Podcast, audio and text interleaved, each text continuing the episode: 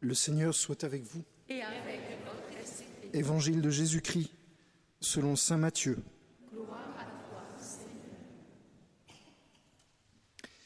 Généalogie de Jésus-Christ, fils de David, fils d'Abraham. Abraham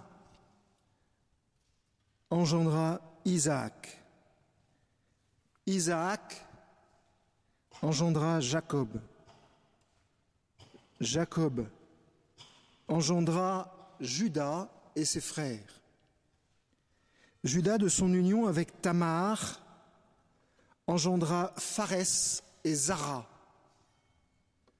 Pharès engendra Esrom. Esrom engendra Aram. Aram engendra Aminadab. Aminadab engendra Naasson. Naasson engendra Salmon.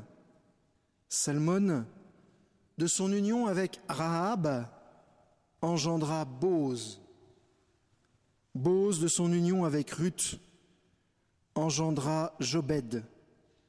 Jobed engendra Jessé. Jessé engendra le roi David. David, de son union avec la femme d'Urias, engendra Salomon. Salomon engendra Roboam. Roboam engendra Abia. Abia engendra Asa. Asa engendra Josaphat. Josaphat engendra Joram. Joram engendra Osias.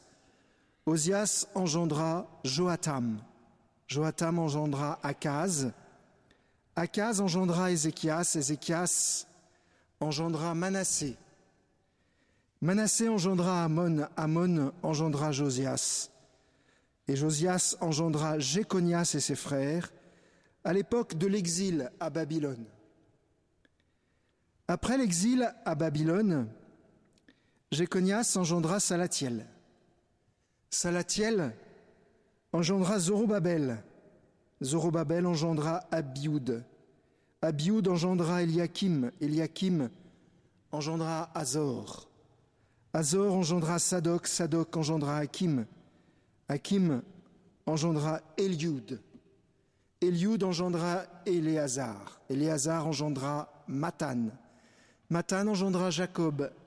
Jacob engendra Joseph, l'époux de Marie, de laquelle fut engendré Jésus, que l'on appelle Christ. Voici comment fut engendré Jésus-Christ. Marie, sa mère, avait été accordée en mariage à Joseph.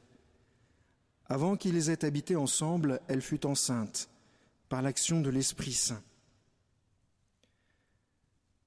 Son époux, Joseph, qui était un homme juste et ne voulait pas la dénoncer publiquement, décida de la renvoyer en secret.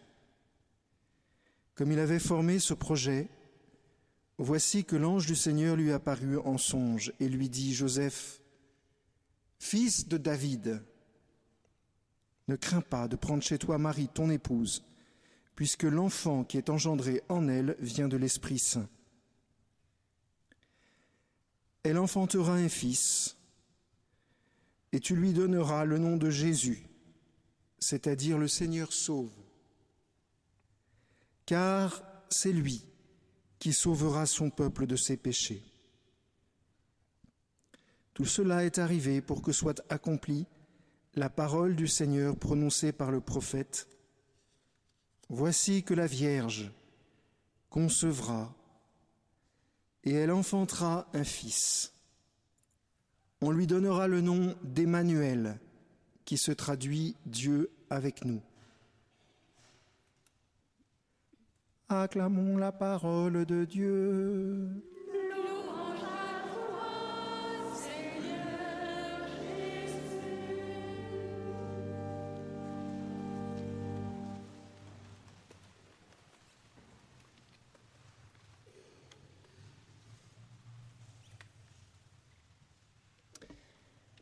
Peut-être qu'il faut le reconnaître d'entrée de jeu.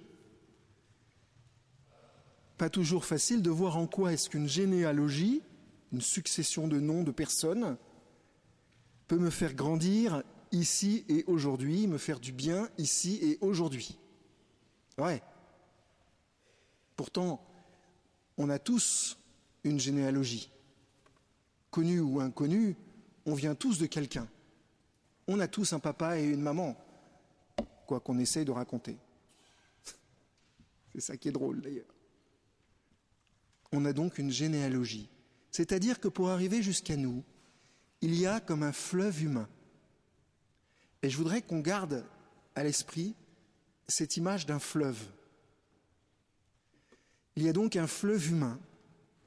Depuis le début de, notre famille, notre famille à nous, et puis ensuite, ce fleuve est né d'un autre fleuve plus grand, vous allez me dire ça s'appelle un affluent dans ces cas-là, qui lui prend sa racine dans les racines de l'humanité. Aujourd'hui, on situe ça à peu près au milieu de l'Afrique. Toujours est-il qu'il s'agit d'un fleuve. Et c'est pour ça que l'écrivain biblique nous trace une histoire et vous nous donnez un message que je trouve très très beau. C'est que toutes les personnes qui sont citées, ou presque toutes, on va le voir dans une seconde, sont des gens qui ont eu des problèmes, qui ne sont pas très recommandables, qui ont fait des choix bizarres, ou qui ont été le sujet de choix bizarres. Bref, cette généalogie, elle est loin d'être faite de personnes saintes, droites, justes, propres. En fait, on pourrait plutôt dire que ce fleuve, c'est comme un, fleuve de personnes pauvres, avec des tas de, de péchés, des tas de difficultés, des tas de faiblesses, des tas de fragilités, mais qu'à la fin, ou plutôt au début, qui est aujourd'hui, c'est-à-dire le jour où la Sainte Vierge naît, le fleuve est comme tout purifié. Au début, le fleuve est pas pur, et les gens qui font partie de ce fleuve ne sont pas des gens très purs. Mais à la fin, tout est devenu pur. Et c'est ça le grand message d'aujourd'hui. C'est que par nous-mêmes, nous ne pouvons pas nous purifier de nos péchés. Mais grâce à la, Sainte Vierge, qui a enfanté Jésus, par notre baptême, il y a une nouvelle source qui nous guérit pour toujours de notre péché. Alors cette généalogie, pardon. Ben D'abord, il y a les trois premiers noms, les patriarches.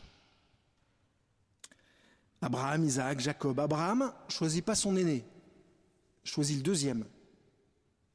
C'est le fils de la promesse, vous me direz, mais c'est quand même le deuxième. Isaac, le deuxième. Lui, c'est pareil. En fait, il s'est fait avoir. Il voulait bénir Ésaü, il a béni Jacob. Vous savez ce que ça veut dire, Jacob? Ça veut dire le tordu. Alors vous allez me dire, il ne va, pas, va pas toujours s'appeler le tordu. Parce qu'après une certaine bagarre, près d'une certaine rivière, on va l'appeler Israël. Mais entre les deux, il est quand même sacrément tordu, le père Jacob. Donc il reçoit la bénédiction à la place de son frère Ésaü, mais le gars, il est quand même tordu. Et Jacob, lui-même, ne choisit pas Joseph, vous savez, celui qui, a été euh, mis dans une citerne par ses frères, vendu par ses frères. Il choisit pas Joseph, il choisit Ruben, le quatrième, celui qui a vendu Joseph. Étonnant. Et presque tout est comme ça. Avant l'exil, après il y a deux grandes périodes, je ne vais pas tous les faire parce que sinon on va s'endormir, euh, peut-être moi le premier. Mais en gros, euh, avant l'exil, avant l'exil, ils sont tous idolâtres, immoraux ou assassins, tous, sauf deux, Ézéchias et Josias. Je ne vous raconte pas pourquoi, vous irez dans la Bible, sur Internet, etc. Souvenez-vous, Ézéchias, Josias. Vous verrez à quel point ceux-là, ils ont été fidèles. Et alors c'est pareil de l'autre côté de l'exil, après à peu près l'an 600, entre 581 et 600, ils ne sont pas beaucoup mieux, toujours exil, euh, toujours euh, idolâtres, euh, plus ou moins assassins, menteurs, C'est des tocards en fait. Des pauvres types, des bras cassés. Sauf deux, Salatiel et Zorobabel. Ça, c'est des, gars bien. Mais en général, c'est pas des gens très recommandables. Bah, un peu comme les apôtres. Bah, il y avait Judas, il y avait Matthieu, il y avait. C'est des gens qui avaient leur fragilité, leurs blessures comme nous, qui étaient blessés par le péché originel. Alors vous allez me dire, oui, mais mon père, là, vous citez que des hommes. Quand même, les femmes, elles sont bien. C'est un, un petit réflexe qu'on a toujours. On se dit, oh, peut-être que la maman, elle sauve le reste. Alors il y a quatre femmes qui sont citées. Tamar, une pécheresse. Ça veut dire que c'est une prostituée mais qu'elle ne se fait pas payer. Ensuite, il y a Rahab. Elle, elle se fait payer. Ensuite, il y a Ruth. C'est une étrangère. Alors pour les juifs, une étrangère, ça vaut largement une prostituée. Une étrangère, c'est quelqu'un qui ne fait pas partie du peuple. C'est. On n'en parle presque pas. Mais la pire, c'est pas celle, pas celle-là. C'est la dernière. D'ailleurs, on ne dit pas son nom. On dit la femme de Uri, Madame Uri.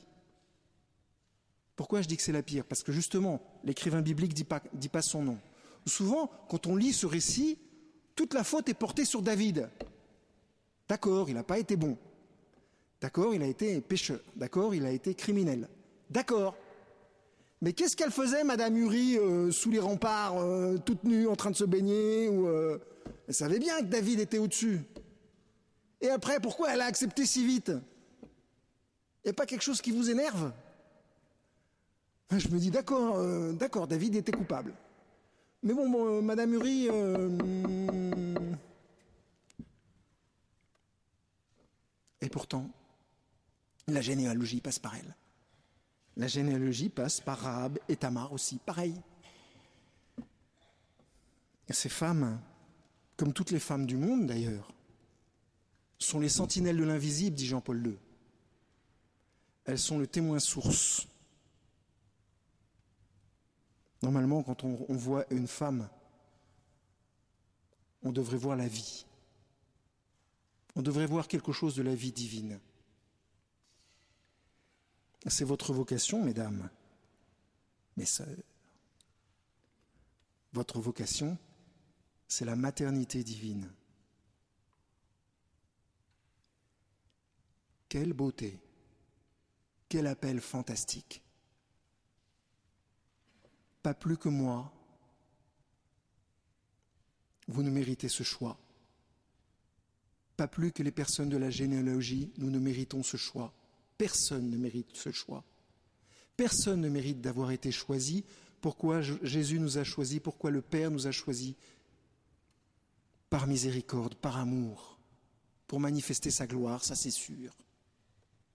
Mais vous voyez ce que le Seigneur a fait et qui doit nous mettre aujourd'hui vraiment dans une très grande joie. C'est que le Seigneur a purifié tout ça. Le Seigneur a purifié tous ces hommes, toutes ces femmes, par la naissance de la Sainte Vierge, qui a permis celle de Jésus, le péché a été arraché du cœur de l'homme. Bien sûr, on peut toujours pécher, mais sans cesse l'œuvre divine, le flot divin, la pureté du flot divin est maintenant agissant à l'intérieur de chacun d'entre nous. Vous vous rendez compte la chance que nous avons? Il ne s'agit pas d'obéir à des préceptes, il s'agit d'entrer dans sa grâce et d'être fidèle à sa grâce. C'est la seule chose que le Seigneur nous donne, nous demande. Et encore, il sait très bien qu'on n'y sera pas fidèle. Alors il nous dit juste, quand tu liras cette généalogie, souviens-toi d'une chose importante, c'est que ils n'ont pas été fidèles, mais moi je suis fidèle. Appuie-toi sur ma fidélité, n'entre pas dans la culpabilité morbide. Appuie-toi sur ma fidélité, bois à la source de mon amour.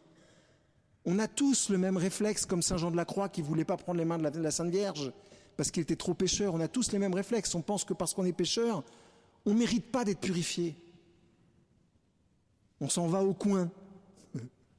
On se cache. Ça vous rappelle quelqu'un? Tout à fait au début de la généalogie, là, pour le coup.